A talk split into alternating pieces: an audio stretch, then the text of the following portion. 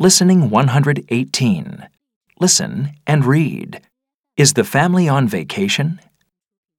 I wish I wasn't scared of heights. I wish I could fly. I wish it wasn't the last day of our vacation. I wish I was taller.